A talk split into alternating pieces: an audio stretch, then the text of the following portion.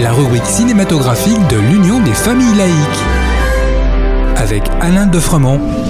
Bonjour, vous êtes bien à l'écoute de Laïkino, la rubrique cinématographique de l'UFAL. Bonjour Alain. Bonjour à toutes et à tous. Aujourd'hui, c'est de politique française dont tu voudrais nous entretenir. Et eh oui, il n'y a pas que les Américains qui réalisent des films sur la politique.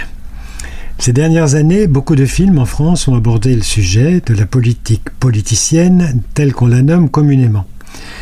Personnellement, je réfute ce vocable car les enjeux de la politique avec un grand P doivent parfois passer sous les fourches codines de négociations, de tractations et de compromis, qui sont souvent le lot de l'exercice du pouvoir. Mais il y a aussi des films sociétaux qui abordent la politique au travers de luttes sociales.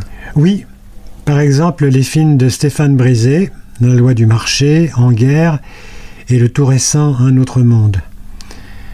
Mais je voudrais aborder ici euh, trois films français qui auscultent les ressorts de la politique locale ou nationale.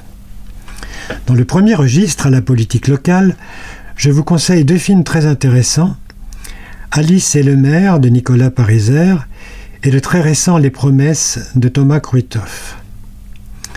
Ayant moi-même exercé un mandat électif pendant plusieurs années, je me suis bien retrouvé dans ces deux longs montrages. Alice et le maire nous entraînent dans les pas d'une jeune stagiaire qui va faire son chemin à la mairie de Lyon. Le maire de cette grande cité semble à bout de souffle, à court d'idées, et va tenter de retrouver un nouvel élan, une certaine fraîcheur avec cette piquante stagiaire. Le duo Fabrice Lucchini et Anaïs Desmoustiers fonctionne à merveille. Ce qui est intéressant et bien vu dans ce film, c'est le regard un peu éberlué que porte la stagiaire sur les arcanes de l'exercice du pouvoir municipal. Elle est promesse, toujours d'actualité en ce moment. C'est un film de Thomas Kruithoff avec Isabelle Huppert et Reda Kateb, tous deux remarquables.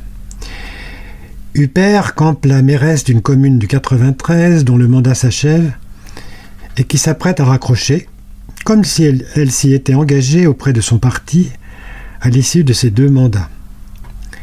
Avec son directeur de cabinet, elle voudrait arriver avant son départ à faire rénover un important ensemble de logements sociaux, très dégradés, dont les habitants sont en conflit ouvert avec le gestionnaire de ces logements.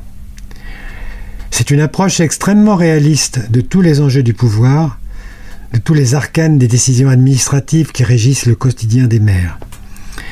Et c'est un film qui est mené tambour battant euh, à la manière d'un thriller.